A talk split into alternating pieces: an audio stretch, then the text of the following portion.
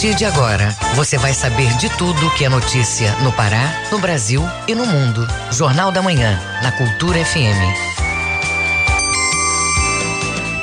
Sete horas. Sete horas em Belém. Bom dia, ouvintes ligados na Cultura FM no Portal Cultura. Hoje, sexta-feira, 20 de maio de 2022. Está começando agora o Jornal da Manhã com as principais notícias do Pará, do Brasil e do mundo. Apresentação Brenda Freitas e José Vieira. Participe do Jornal da Manhã pelo WhatsApp 985639937. Mande mensagens de áudio e informações do trânsito. Repetindo o WhatsApp 985639937. Os destaques da edição de hoje. Quermesse Mariana terá projeto de reciclagem com o Ecocírio. TCE julga contas do governo do estado referentes ao ano de 2021. Governo do Pará proíbe soltura de fogos de artifícios com barulho. Defensoria Pública do Pará vai realizar ação cidadã no ginásio Mangueirinho. Preço da banana teve reajuste de quase 10%. Governo lança projeto voltado para a população transexual. Siriá é patrimônio imaterial do estado do Pará. Tem também as notícias do esporte. Tuna visita o Pacajus pela Série D do Brasileirão. Campeonato Paraense Sub-20 começa nesta sexta. E ainda nesta edição, aprovado o processo de privatização da Eletrobras. Crime de injúria tem punição aumentada. E conheça detalhes do projeto Calçada Musical. Essas e outras notícias agora no Jornal da Manhã. Sete horas, dois minutos. Sete e dois. O Pará é notícia. Relatório com as informações da análise feita pelo Tribunal de Contas do Estado sobre dados financeiros repassados pelo governo paraense referentes ao ano de 2021 foi apresentado nesta quinta-feira. O relatório foi aprovado pelo tribunal. De acordo com o TCE, houve aumento na arrecadação estadual. Quem traz os detalhes é o repórter Felipe Feitosa. A lei determina que os entes estaduais devem ter suas contas julgadas. No Pará, o TCE Tribunal de Contas do Estado analisa os dados. O processo verifica os números de arrecadação estadual, despesas e investimentos para montar um parecer técnico que vai ser levado à apreciação dos deputados estaduais. O ato serve para garantir o controle sobre os gastos de recursos públicos. O conselheiro do TCE, relator das contas do governo, Cipriano Sabino, detalha a medida. É formada uma comissão de técnicos, servidores efetivos e todos se, se debruçam, vamos dizer assim, nas informações do, do Estado e também analisamos o parecer, a opinião do Ministério Público de Contas e aí é feito um relatório, uma análise encaminhada ao relator que eh, faz a sua, o seu convencimento com as informações baseadas na equipe técnica e no Ministério Público para dar, eh, vamos dizer assim, um relatório e voto final que é submetido ao plenário eh, para emitir parecer sobre técnico sobre as contas de governo exercício 2021. Atualmente, as contas de 2021 do governo do estado passaram pelo procedimento, que teve como novidade a apresentação do relatório em duas versões uma que é mais técnica e a outra simplificada, de fácil entendimento do público. O conselheiro do TCE, Cipriano Sabino, comenta as informações. Houve um avanço significativo, uh, superavitário, arrecadação, né? superou todas as expectativas, aumentou muito o investimento, mais de 3 bilhões de reais, que representa mais de 9% do orçamento do Estado, isso em estrada, portos, aeroportos. Então, foi identificado de forma muito positiva essa prestação de contas no exercício 2021, que mostrou um crescimento, um avanço do Estado muito grande. O parecer é enviado para a Assembleia Legislativa do Estado, que vai fazer o julgamento final das contas. Felipe Feitosa para o Jornal da Manhã. Produtores de farinha de mandioca recebem selo de inspeção municipal. Quem dá os detalhes é o nosso correspondente em Santarém, Miguel Oliveira. Bom dia, Miguel. Bom dia, Brenda. Bom dia, Vieira. Bom dia, ouvinte do Jornal da Manhã. Falamos direto de Santarém, que amanhece com tempo nublado, previsão de chuvas durante o dia, temperatura 24 graus. São 7 horas 5 minutos. São 120 associados à cooperativa dos produtores de agricultura familiar da comunidade Boa Esperança, a Boa, que receberão nesta sexta-feira o registro do Serviço de Inspeção Municipal, o SIM. A iniciativa busca incentivar a economia local, qualificar a produção agrícola, garantir saúde pública e, principalmente, estimular a agricultura familiar, gerando emprego e renda de maneira sustentável. A partir da entrega do certificado, a COP Boa estará apta a beneficiar em todo o município farinha de mandioca e seus derivados, devendo seguir as normas e regulamentos preconizados pelo SIM. A COP Boa, fundada no ano de 2011, possui sede na comunidade Boa Esperança, localizada no quilômetro 43 da PA 370, rodovia Curua 1. Desde sua fundação, a entidade produz e comercializa de forma sustentável produtos de origem vegetal e mantém uma ampla tradição no trabalho com o Festival da Farinha Mandioca, realizada realizado todos os anos aqui em Santarém. Vieira. Em Itaituba, aumentam os casos notificados de abuso sexual contra crianças e adolescentes. Miguel, esses dados são preocupantes, né? Preocupa sim, Vieira. Houve um aumento de 35% nos casos notificados em 2021, comparado ao ano de 2020 em Itaituba, segundo a conselheira titular Maria José. Em 2020, houve 51 casos de abuso sexual contra crianças e adolescentes em Itaituba. A maioria dos casos aconteceu na faixa de 12 aos 14 anos, anos com 27 ocorrências. Em 2021, o número de abuso sexual aumentou para 83. Só a faixa etária de 12 aos 14 anos registrou 51 casos, mais de 60% em relação às demais faixas por idade.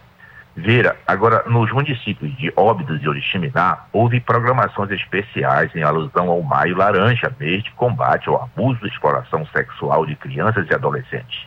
A campanha tem como objetivo conscientizar a população para garantir a toda criança e adolescente o direito ao desenvolvimento de sua sexualidade de forma segura, protegida, livre do abuso e exploração sexual.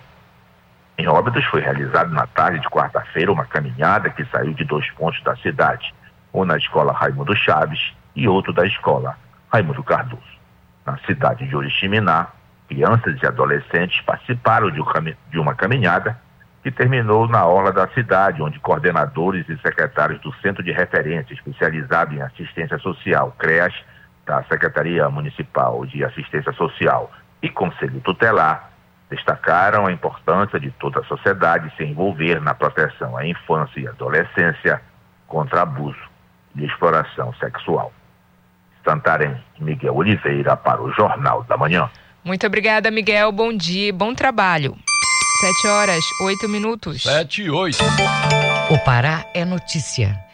Secretaria de Desenvolvimento Urbano e Obras Públicas acompanha o andamento da reforma do estádio Mangueirão. A previsão de entrega das obras é para o segundo semestre. As informações com a repórter Tamires Nicolau. O Estádio Olímpico jornalista Edgar Proença, o Mangueirão, passa por reformas. O andamento segue dentro do previsto com 68%. A previsão de entrega da praça esportiva é para o segundo semestre. O secretário de Obras do Estado, Rui Cabral, fala mais sobre a iniciativa. É, as nossas expectativas estão dentro do previsto. Nós trabalhamos inicialmente com o projeto básico e as nossas estimativas de custos hoje estão acima dos 200 milhões de reais. E o prazo prazo, como foi exposto, é, está mantido e, se Deus quiser, nós vamos é, seguir rigorosamente com o nosso cronograma. A reforma também vai permitir a ampliação da capacidade do local para mais de 50 mil pessoas. A acessibilidade também faz parte do projeto, com a diminuição do acesso às arquibancadas e a construção de mais duas rampas dos lados A e B para a entrada do público. O secretário de Obras do Estado, Rui Cabral, ressalta que a estrutura estava danificada. As agressões que nós encontramos na estrutura, as corrosões, as patologias encontradas à estrutura, que foram extremamente nocivas à estrutura, e que isso eh, nos levaram à contratação de especialistas para que nós pudéssemos, de maneira aprofundada, corrigir essas patologias, tratar de maneira adequada essas dificuldades que nós encontramos. Ressalte-se que isso não foi obstáculo para que o nosso cronograma fosse mantido. E, em relação a isso, inclusive nós aumentamos o nosso efetivo, triplicamos a nossa jornada de trabalho para que mantêssemos o nosso cronograma em dia. O gramado com nova drenagem e padrão FIFA vai ser instalado, assim como a pista de atletismo, as novas bilheterias e áreas de acesso. A expectativa é que o estádio seja entregue antes da Copa do Mundo, para que a seleção brasileira faça o último jogo em território nacional no Mangueirão. Com reportagem de Matheus Raimundo, Tamires Nicolau, para o Jornal da Manhã. No Marajó, município de Ponta de Pedras vai ter ação de cidadania neste fim de semana.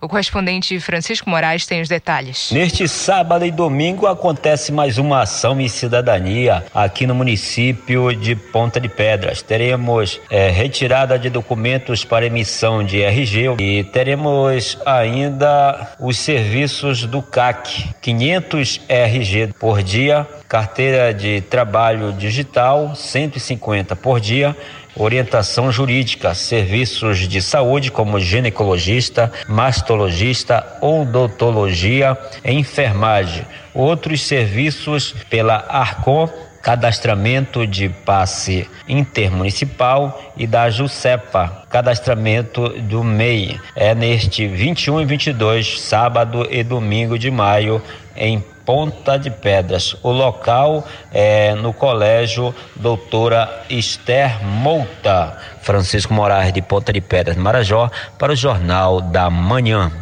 BR-155 é liberada por manifestantes em Eldorado dos Carajás, sudeste paraense. Confira esta e outras informações no Giro pelo Interior com Bruno Barbosa. Cerca de 40 pessoas bloqueavam a rodovia desde a terça-feira no quilômetro 251, região sudeste do Pará. De acordo com a Polícia Rodoviária Federal, os produtores rurais foram retirados da terra de onde estavam após reintegração de posse, já que a área pertence a um frigorífico. O local oferecido pela prefeitura não agradou os agricultores que pediam um novo local o congestionamento chegou a 10 quilômetros. Ontem, a estrada foi liberada.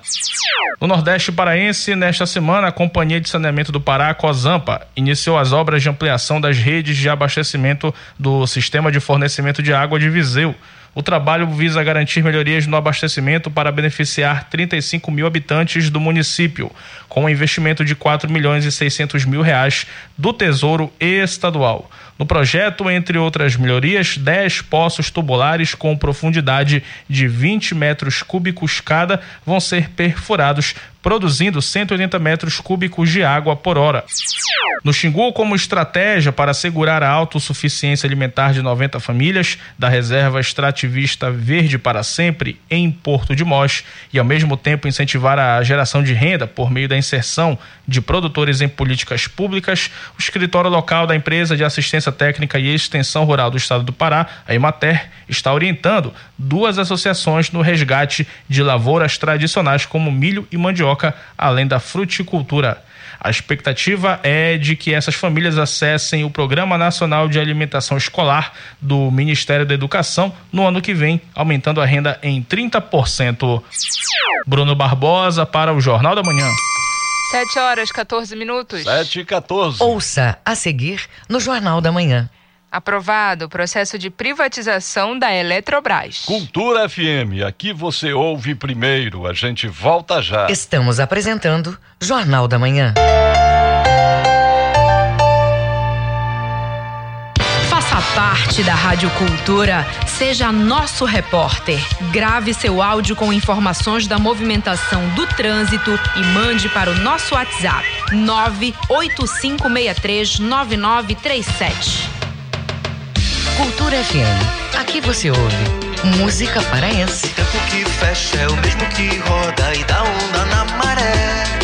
E fura uma brecha e joga um bailado de acaso, sol e fé. Música brasileira. Sem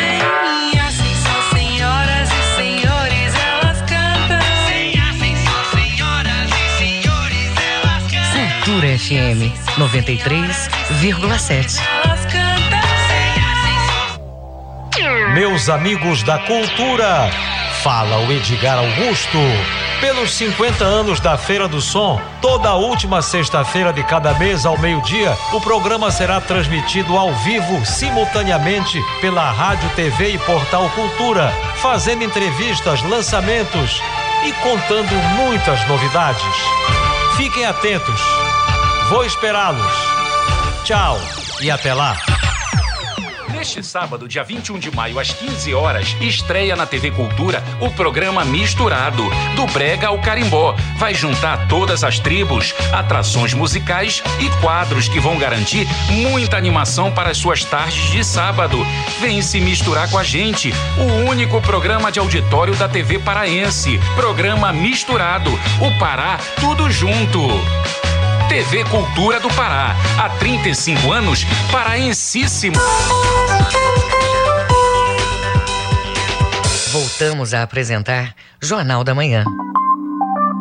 Previsão do tempo. De acordo com a Secretaria de Meio Ambiente e Sustentabilidade, em Belém, região metropolitana, a sexta-feira é de tempo instável, com possibilidades de chuvas mais intensas à tarde e também à noite mínima de 24, máxima de 30 graus em Ananindeua. No Nordeste Paraense, tempo instável, com chuvas leves a moderadas. O clima se estabiliza à noite. Em Quatipuru, variação de temperatura entre 24 até 30 graus. E no arquipélago do Marajó, o tempo é nublado, com chuvas a qualquer momento do período. Elas devem ser acompanhadas por trovoadas. Em Cachoeira do Arari, a mínima é de 24 e a máxima chega aos 30 graus. 7 horas 17 minutos. 7 e 17. Jornal da Manhã. Informação na sua sintonia. Secretaria Estadual de Saúde do Pará, CESPA, lança o projeto Casulo, voltado para a população transexual do estado. A iniciativa permite a reestruturação do fluxo ambulatorial e hospitalar para o atendimento dessa população. Acompanhe as informações com Isidoro Calixto. Por meio da CESPA, o governo do estado lançou o projeto Casulo. O evento ocorreu no Teatro Margarida Esquivazapa, no Centur. A iniciativa é voltada à população transexual do Pará, que deve fazer a reestruturação do fluxo ambulatorial e hospitalar para atendimento de pessoas transexuais. O coronel Elton Moraes, titular da Diretoria de Prevenção Social da Violência e Criminalidade, explica. O governo do estado não tem a, a prerrogativa de simplesmente arbitrar ações para enfrentar a LGBTfobia. Então é uma ação conjunta. A sociedade civil LGBT participou da criação desse plano e junto conosco vai desenvolver ações estratégicas voltadas ao enfrentamento desse mal, que é um crime. Então existem cinco objetivos estratégicos, dos quais eu listo dois. A capacitação interna e constante preparação dos agentes de segurança pública na compreensão, no entendimento da necessidade de se respeitar a diversidade e a partir disso agir com tecnicismo, acolhimento e humanização. E a outra face, a outra face dessa ação é dentro das instituições de ensino de todos os níveis, desde a, da, da, dos, uh, o ensino básico até o, o ensino superior, para a necessidade também de se compreender e de se respeitar a diversidade. O desenvolvimento do projeto, que já vem sendo discutido há pelo menos um ano, vai dar suporte aos pacientes que desejam realizar a harmonioterapia, assim como passar pelo procedimento de adequação de gênero. O novo fluxo de atendimento começa com um encaminhamento pelos municípios, via regulação, à Policlínica Metropolitana, na qual o paciente é acompanhado em nível ambulatorial por uma equipe multiprofissional por até dois anos. Rômulo Rodovalho, secretário estadual de saúde, fala sobre a iniciativa. Nós tínhamos uma rede deficitária, então nós fizemos todo um desenho ao longo de um ano. Nós estamos trabalhando, inclusive, com a participação dos movimentos sociais, diversos técnicos, diversos profissionais ligados à causa. Então, assim, foi um grande redesenho da rede para levar mais saúde, dignidade e garantia de direito para todo esse público. Através desse mapeamento que já existia na Uredip, nós já estamos atendendo 90 pacientes que já estavam cadastrados na rede. E aquele paciente que porventura ainda não esteja, já vai poder acessar toda essa rede que vai ser colocada à disposição e começar a acessar o serviço. Segundo um levantamento mais recente realizado pela CESPA, o Pará tem aproximadamente 600 pessoas transgêneros cadastradas no sistema estadual que desejam passar pelo processo de adequação de gênero. Através do projeto, os pacientes terão acesso a serviços dermatológicos na Universidade do Estado do Pará e ambulatório de dermatologia da diversidade, com consultas e tratamentos específicos para acompanhamento do tratamento com hormônios e harmonização facial. Isidoro Calixto para o Jornal da Manhã. Defensoria Pública do Estado do Pará vai realizar ação de cidadania na Arena Guilherme Paraense, o Mangueirinho, neste sábado. Emissão de documentos e reconhecimento de paternidade fazem parte dos serviços ofertados. Os detalhes você confere com Renata Rocha. O Dia da Defensoria Pública, da Defensora e Defensor Público é celebrado dia 19 de maio e, para marcar a data, o órgão fará um multirão de serviços ao cidadão. A expectativa é realizar cerca de 5 mil atendimentos, como explica o defensor público Daniel Lobo, coordenador do evento. Esperamos atender aproximadamente 5 mil pessoas entre os mais diversos serviços que serão ofertados.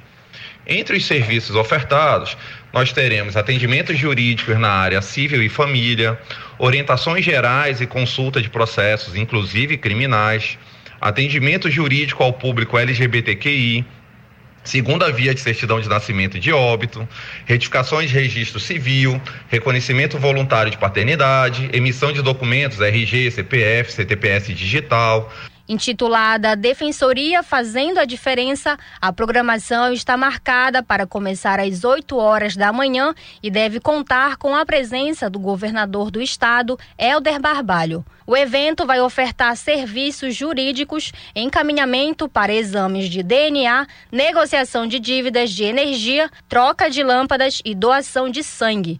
Daniel Lobo, coordenador do evento, detalha. Negociação de dívidas com a Equatorial e com a Unimed, troca gratuita de lâmpadas, exame gratuito de DNA, doação de sangue, aferição de pressão e glicemia, entre muitos outros serviços. O evento ocorrerá no dia 21 de maio, na Arena Mangueirinho, situado na Augusto Montenegro. Venha comemorar o Dia Nacional da Defensoria Pública conosco. Esperamos todos por lá. O evento de ação cidadã da Defensoria ocorre neste sábado, 21 de maio, na Arena Guilherme Paraense, o Mangueirinho, na Avenida Augusto Montenegro, em Belém, a partir de 8 horas da manhã. Com reportagem e supervisão do jornalista Kelvis Ranieri, Renata Rocha para o Jornal da Manhã.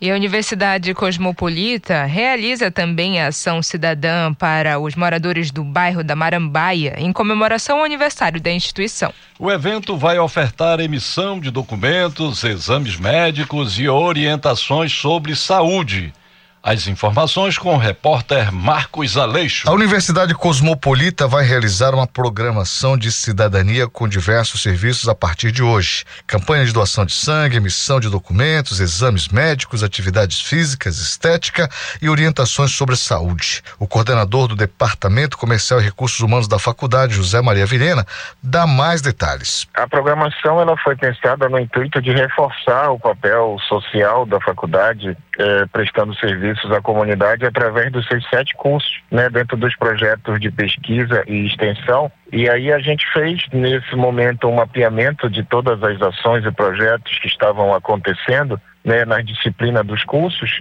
junto com os alunos, coordenadores e professores. E aí a gente, é, com isso, conseguiu montar uma grade de programação que participasse a comunidade junto dessa comemoração do aniversário. É, com isso, a faculdade reforça a seu papel né, de responsabilidade social, né, dando essa contrapartida, a, principalmente a sua área primária, que é o bairro da Marambaia, mas também todo o entorno né, em que se localizam os demais bairros ali próximos que podem é, participar. Professores e alunos dos cursos oferecidos pela instituição vão trocar experiências com a comunidade, oferecendo os serviços dos projetos de extensão executados pela faculdade.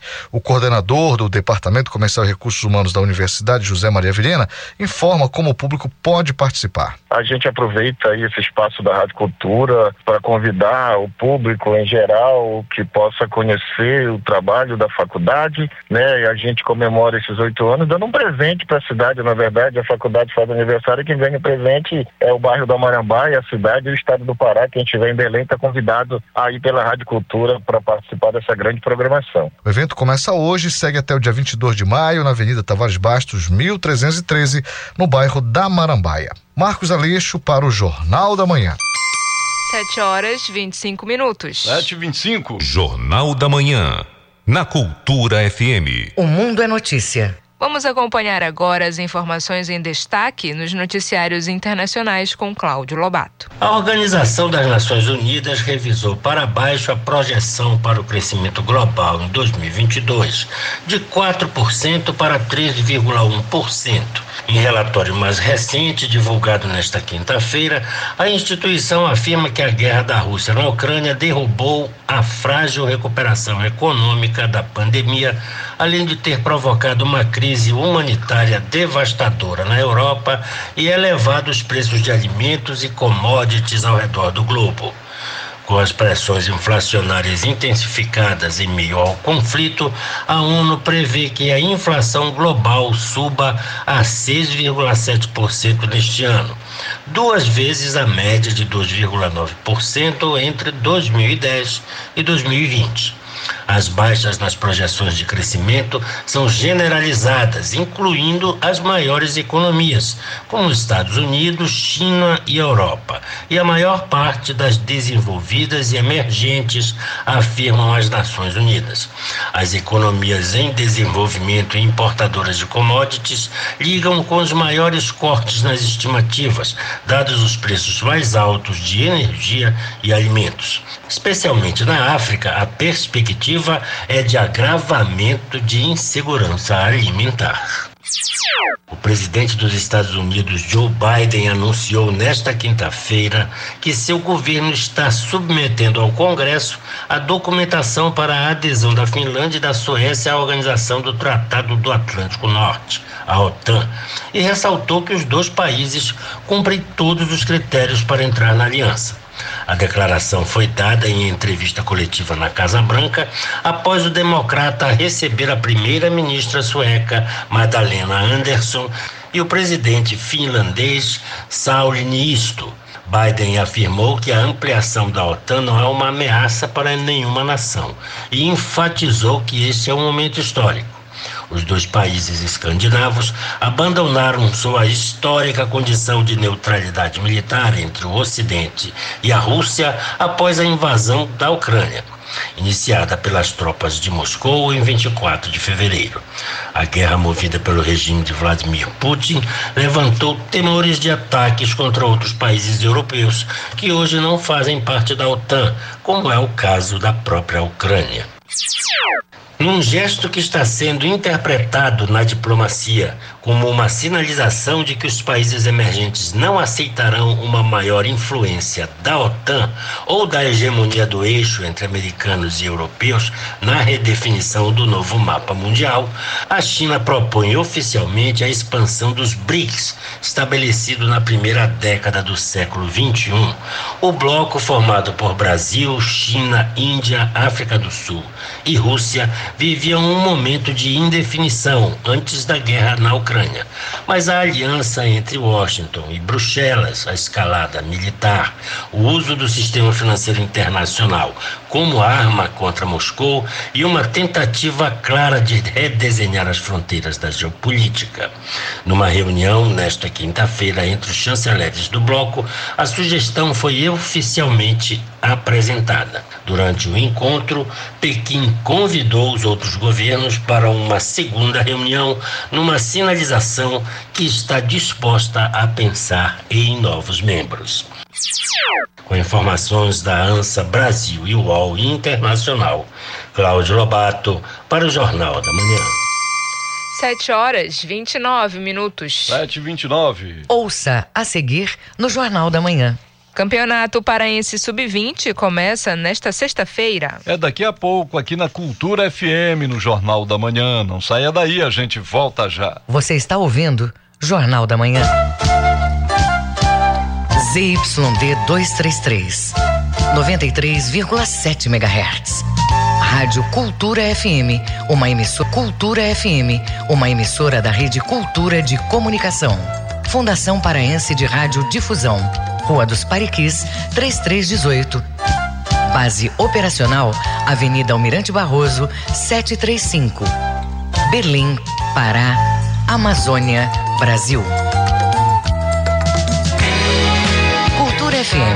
Aqui você ouve música paraense. Mas só quero te ver e me deixar. Música brasileira. Vão embora de mim. Eu vou pra não voltar. Cultura FM 93,7.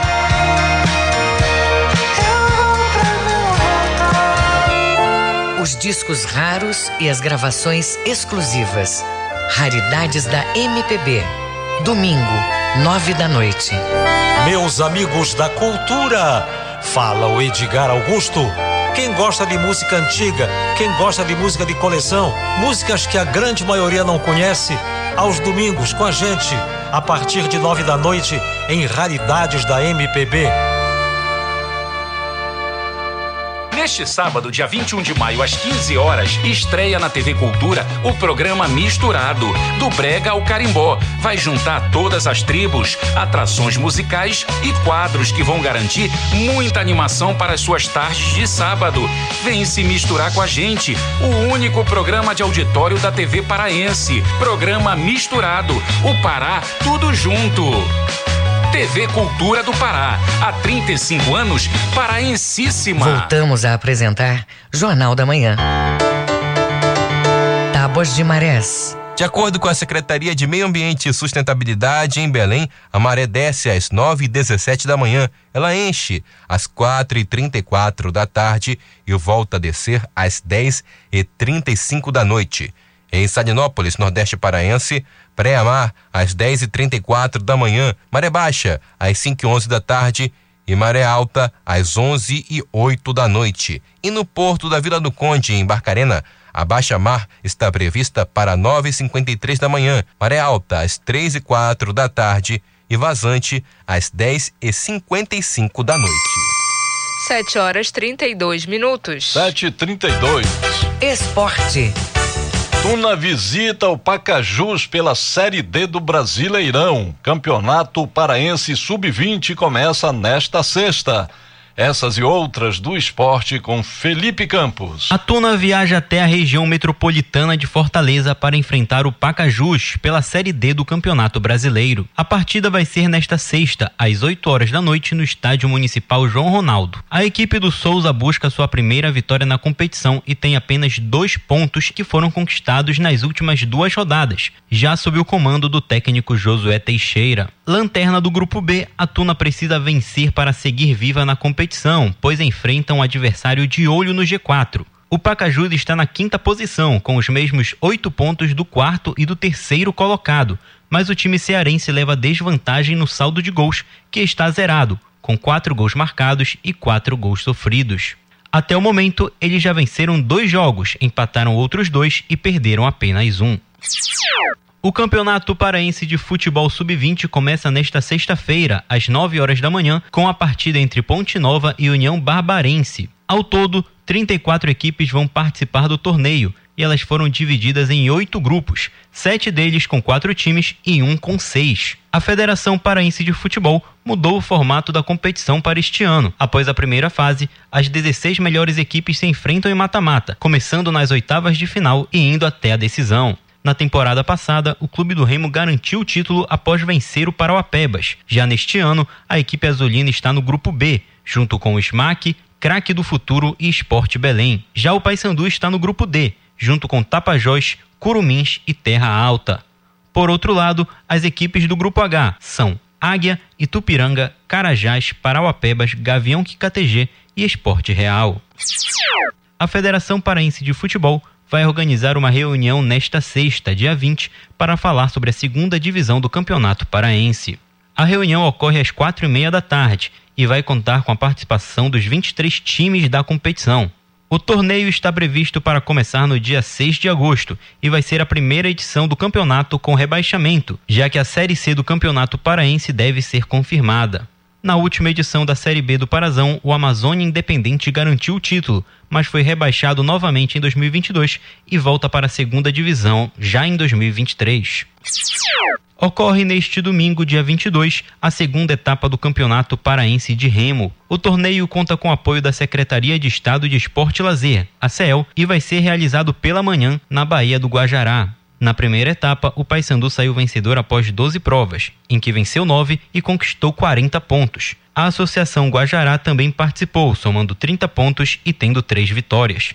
Já a Tuna foi a lanterna da primeira etapa, não conseguiu vencer e somou apenas cinco pontos. O clube do Remo não se inscreveu para a primeira bateria, mas cedeu alguns atletas para a Tuna e também para a Associação Guajará. Além deste domingo, o campeonato conta com mais três etapas que vão ocorrer nos meses de julho, setembro e novembro.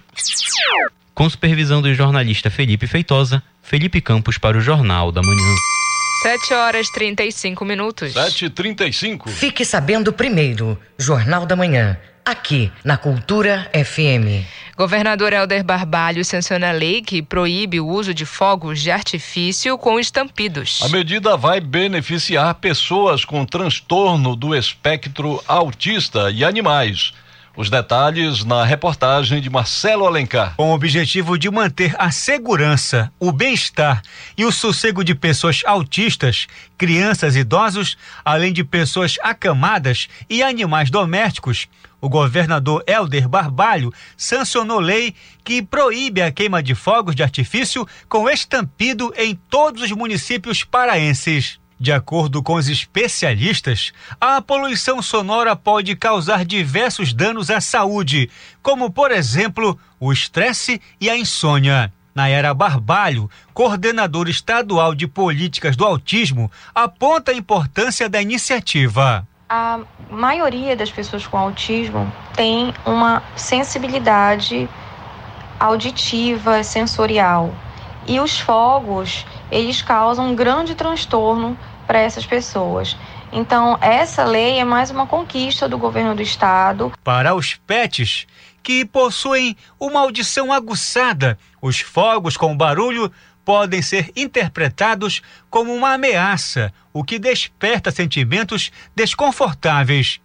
Já no caso das pessoas com transtorno do espectro autista, os fogos barulhentos são prejudiciais porque elas costumam ter problemas de processamento sensorial e tendem a lidar mal com eventos imprevisíveis como os sons de uma queima de fogos. A nova lei vai possibilitar que essas pessoas possam participar de eventos com mais tranquilidade. É o que destaca a coordenadora estadual de políticas do autismo, Nayara Barbalho. Com tranquilidade, seja em comemorações e vitórias, enfim, para que as pessoas com autismo tenham a inclusão garantida em todos os espaços. Marcelo Alencar para o Jornal da Manhã. Dados levantados pelo Diese Pará revelam que o número de paraenses ocupados cresceu no primeiro trimestre deste ano. Mais de 343 mil pessoas se enquadraram na estatística. Hoje, o Pará possui mais de 3 milhões e 500 mil pessoas ocupadas.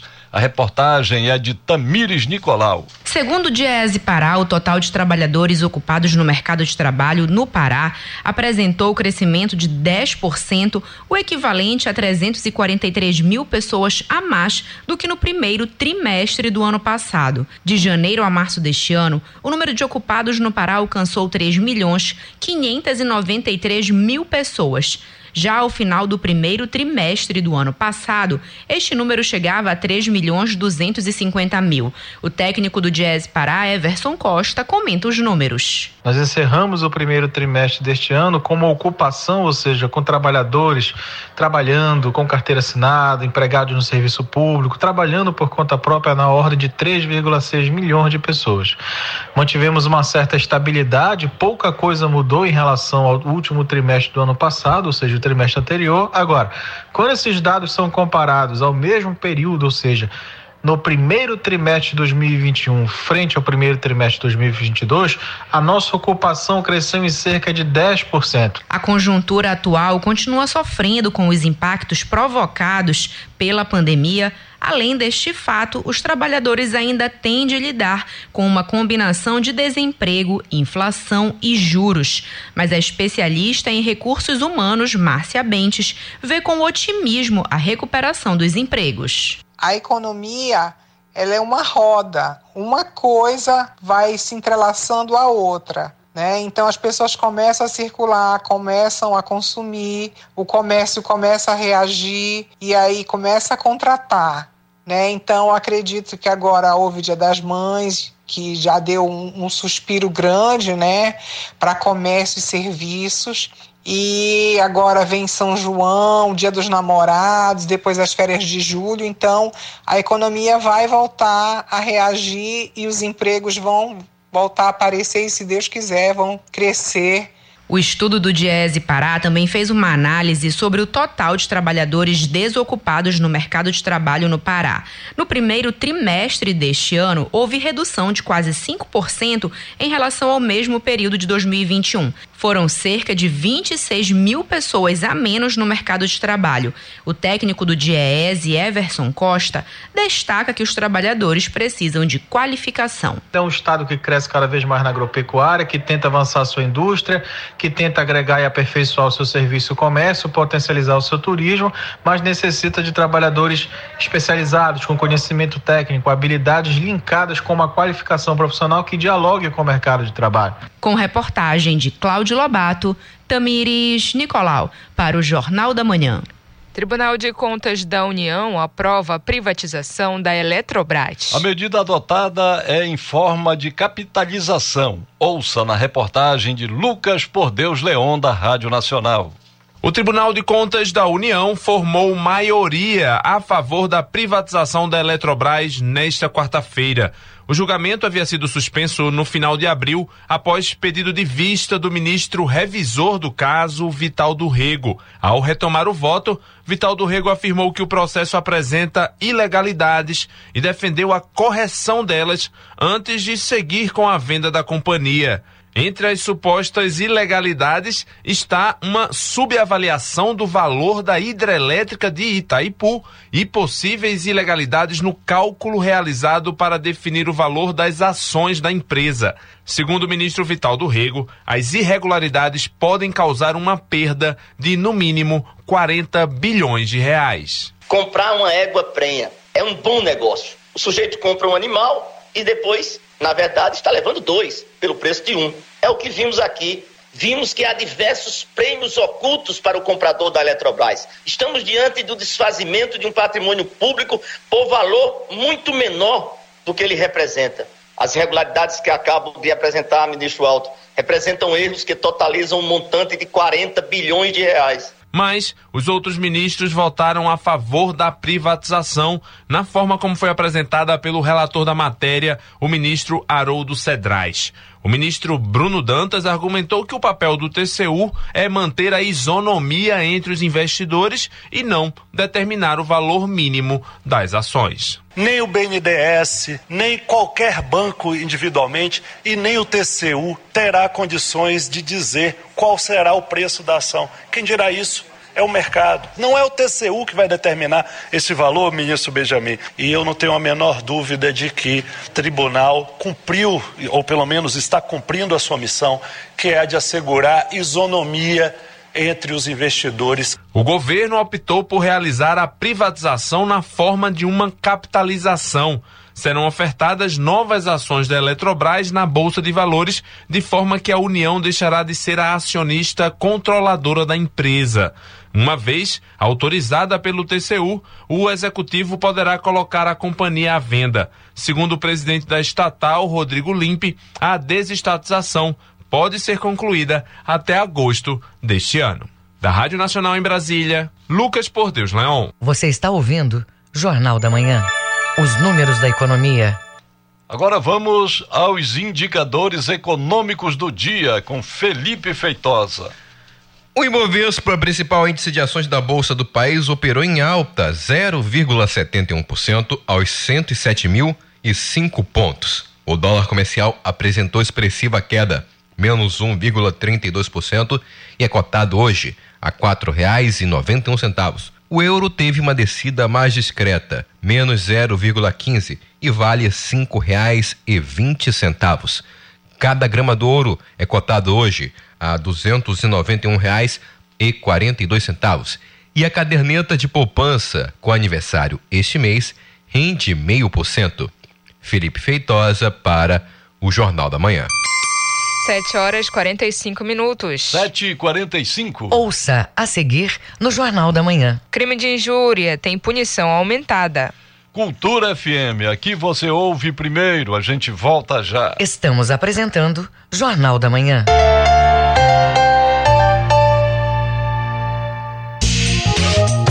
O controle da Covid-19 em espaços públicos precisa andar de mãos dadas com os cuidados das pessoas e das empresas. Fazer a higienização no transporte público é de extrema importância para a proteção de todos e para evitar a contaminação cruzada da Covid-19. Proteja-se do coronavírus. Cuidar da sua saúde é proteger a todos. Cultura Rede de Comunicação. Música, informação e interatividade. Conexão Cultura, de segunda a sexta, oito da manhã. Ouvinte da Cultura FM, eu sou Isidoro Calixto, eu apresento o Conexão Cultura. Notícias, atualidades, informações e música para você ficar conectado com o que acontece no Pará e no Brasil. Não perca de segunda a sexta-feira, das 8 às 10 da manhã. Conexão Cultura.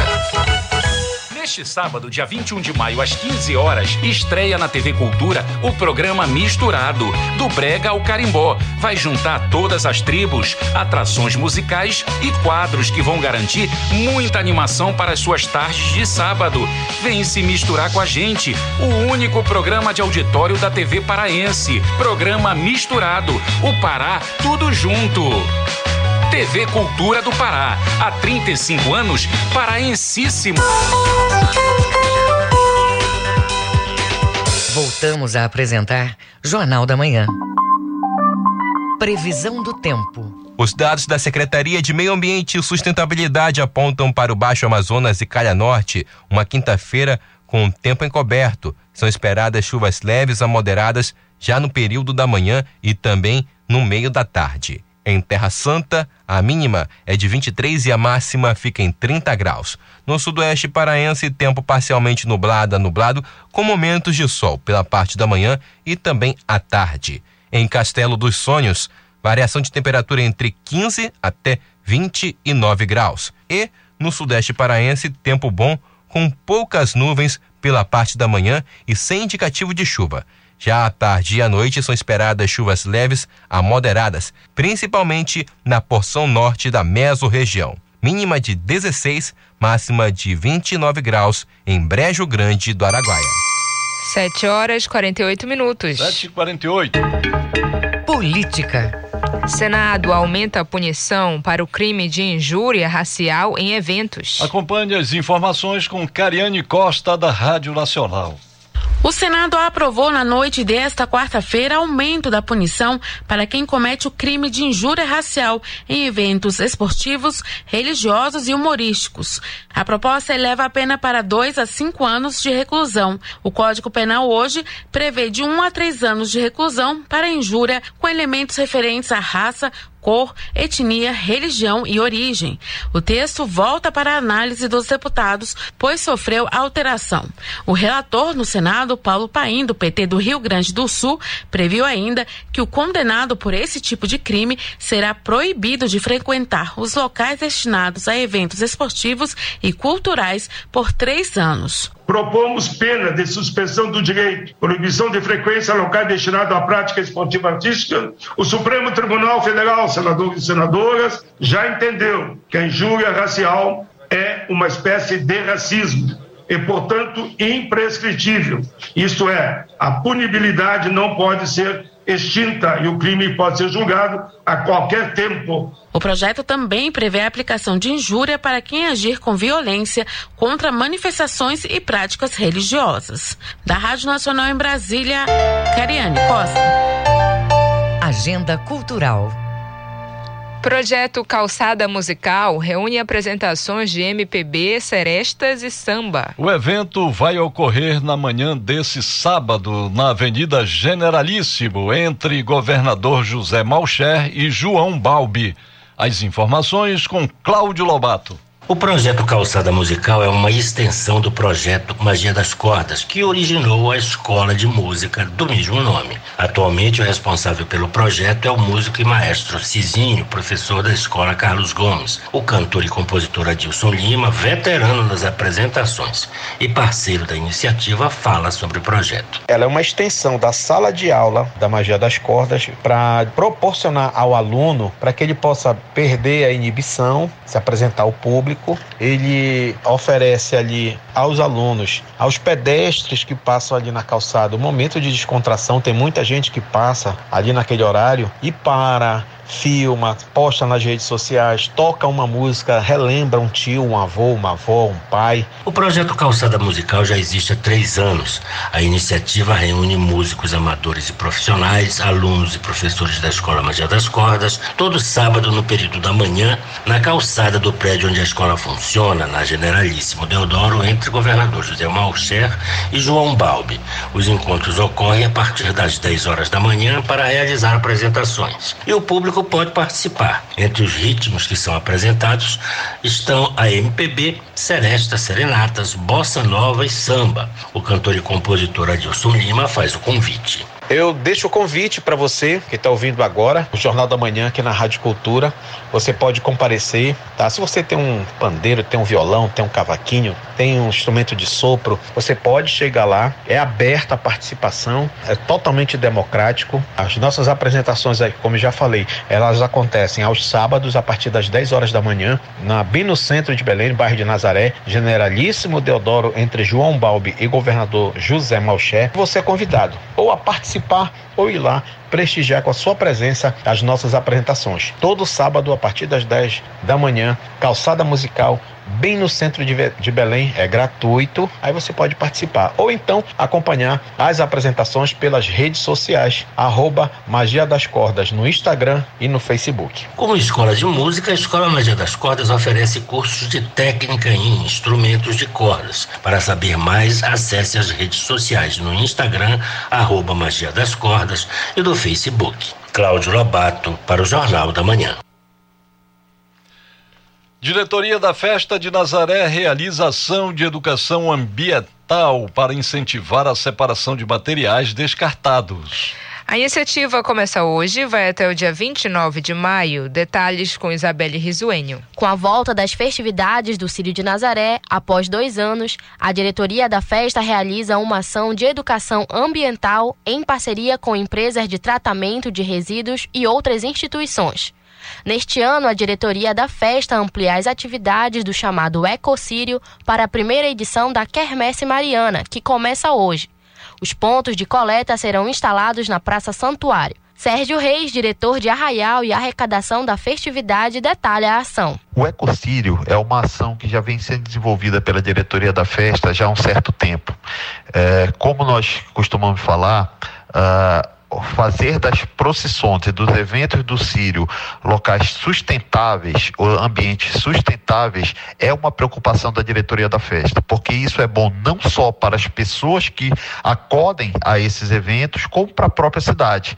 Então, essa ação do Ecocírio agora na Quermesse é muito importante, mesmo sendo a primeira edição da Quermesse, para nós já começarmos com esse paradigma. Durante o evento, a empresa Aguamar Tratamento de Resíduos, que é parceira no projeto Ecocírio terá uma equipe para explicar o papel da separação adequada de resíduos e a importância para o meio ambiente.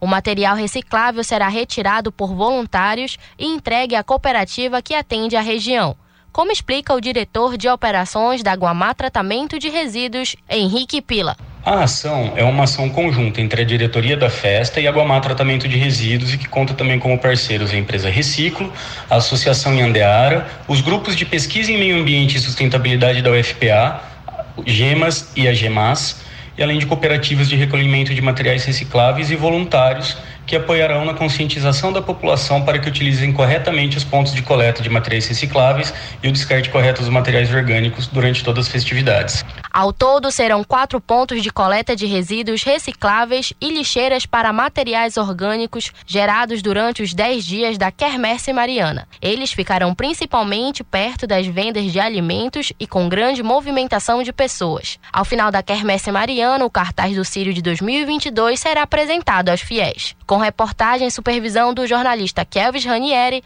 Isabelle Risuênio para o Jornal da Manhã. Estreia hoje o espetáculo Os Encantados do Sossego, no Teatro Valdemar Henrique. A apresentação traz mitos e lendas da tradição amazônica. Os detalhes com Marcos Aleixo. Hoje estreia o espetáculo Os Encantados do Sossego, nos palcos do Teatro Valdemar Henrique, explorando os conteúdos de mitos e lendas amazônicas. A atriz Fernanda Churran dá mais detalhes da apresentação. Se trata essencialmente do hábito ancestral das famílias de se sentar para ouvir histórias. A trama explora lendas e mitos amazônicos ao acompanhar a história da Joana, minha personagem, uma mulher que vive na Casa do Sossego, na ilha do Marajó, na foz do rio Amazonas. E ela embarca nas suas lembranças mais antigas para desvendar os mistérios que rondam a sua família e se depara com eventos extraordinários, ora trágicos, ora fantásticos, que pairam sobre o meu núcleo familiar depois que nossa família decidiu morar em terras marajoaras ela tem uma forte base nas narrativas coletadas, tanto do Boto quanto da Mulher Cheirosa, mas também cita e encarna outras histórias ancestrais, como a Cobra Grande do Sossego. A trama acompanha a história da Joana, uma mulher que vive na Casa Sossego, na Ilha do Marajó, com lembranças que rondam a família.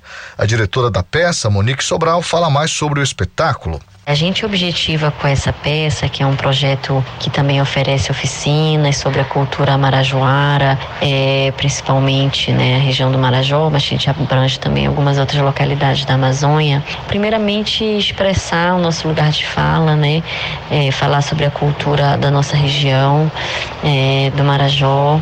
A gente vai fazer temporadas no Rio, em São Paulo, em Curitiba. Então, realmente tem esse lugar de levar a cultura do Marajó para outros lugares e, e falar de algumas questões que parecem importantes para a gente, é, que abrangem além da região um lugar mais universal da fala, como a solidão, é, a alegria de contar também, de estar em contato com as pessoas. O espetáculo estreia hoje no Teatro Valdemar Henrique, às 8 da noite. As apresentações seguem nos dias 21 e 22, também às 8 da noite. Os ingressos estão disponíveis na bilheteria do teatro. Marcos Aleixo para o Jornal da Manhã. E no final do Jornal da Manhã, nós queremos registrar aqui o aniversário da Rádio Norte Som Publicidade de Murinim, em Benevides que está completando hoje 26 anos. E Brenda, há 26 anos, a Rádio Norte Som Publicidade de Murini retransmite o Jornal da Manhã da Rádio Cultura. Os nossos parabéns, né, à equipe aí da Rádio Norte Som Publicidade de Murini. Muito obrigada a todos aí da Rádio Murini e parabéns mais uma vez.